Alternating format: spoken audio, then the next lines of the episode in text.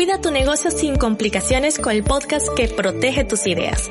Hola, soy Caribay Camacho, abogada, adicta a la informática y fundadora de MarcaCraft, la academia donde aprenderás a desarrollar estrategias que te permitirán tener un negocio legalmente online.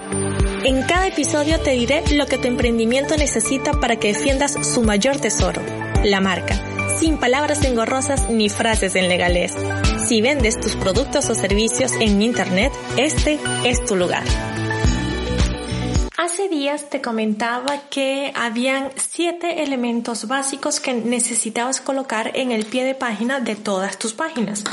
Y cuando me refiero a todas tus páginas es todas tus páginas, la de contacto, la landing page, la que haces en MailChimp, la que haces en ClickFunnels, la que haces en donde sea.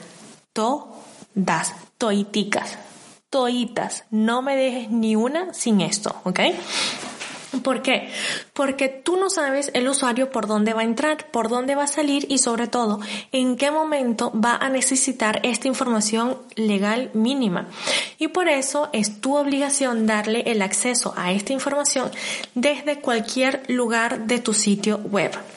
Vuelvo y repito, y esto lo voy a decir en todos los episodios porque no sé si llegaste a partir de este o de otros anteriores, pero hay una diferencia enorme entre sitio web y página web. Sitio web es el conjunto de páginas, es decir, caribaycamacho.com, todo lo que está ahí abajo.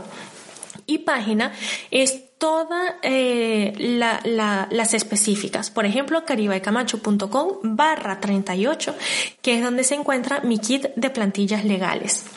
Entonces, este segundo será una página y el primero será el sitio web, o sea, el todo, el conjunto de todas las páginas que tienes.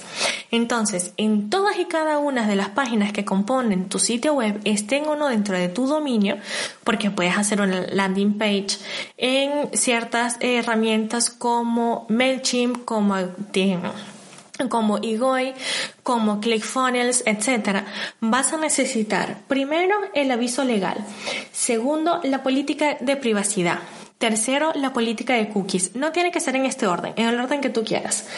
Cuarto, los términos y condiciones. Los mensajes que tienen que ver con la política de ventas o de contratación, políticas de devoluciones, todo lo demás. Y la resolución de conflictos o litigios en línea. Estas son las informaciones mínimas que necesita tener tu sitio web en el footer. Y además de esto, y este es el séptimo punto que no se te debe olvidar, cuándo fue diseñado y por quién.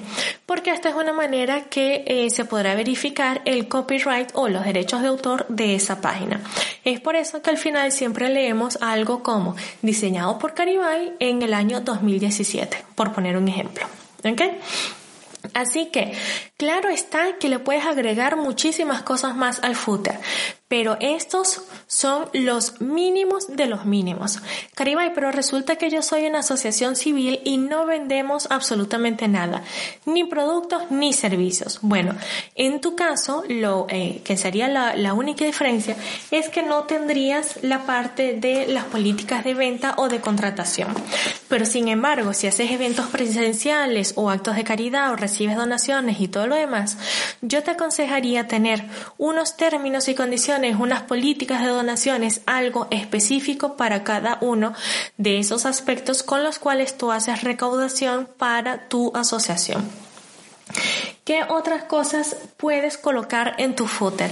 Sellos de garantía, eh, por ejemplo, como del DMCA o de Safe Creative, en donde diga que el contenido de este, de esta página, de este sitio web, está protegido por derechos de autor. Puedes colocar tu contacto, todo eso son eh, cosas aparte, pero legalmente lo mínimo. Las preguntas frecuentes, esto no es legal, pero sí, o sea, no es que sea ilegal, no es legalmente exigido, pero sí es recomendado por marketing. Ya sabes que yo en mis estudios he unido las dos cosas, la legalidad con el marketing. Y la idea del footer es que le puedas presentar a las personas de una manera clara, directa y precisa la información que están buscando y que lo pueden encontrar en cualquier lado. Entonces, el footer que muchas veces, eh, o el pie de página, es decir, esa información que está al final de toda página, muchas veces nos olvidamos de ella. Yo soy una de ellas, si te lo confieso. No le he sacado todo el jugo que podría sacarle.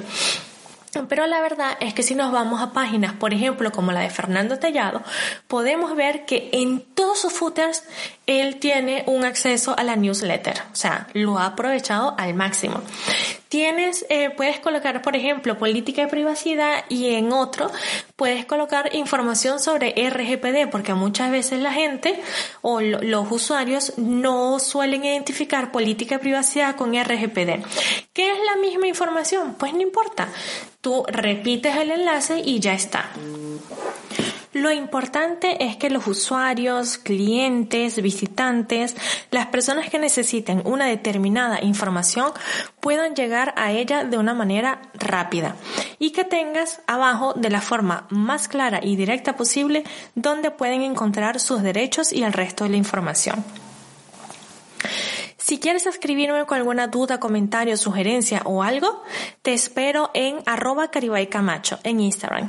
Y si quieres ser más directo o no tienes cuenta en Instagram, puedes hacerlo también a través del email correo arroba caribaycamacho.com. Y esto ha sido todo por hoy.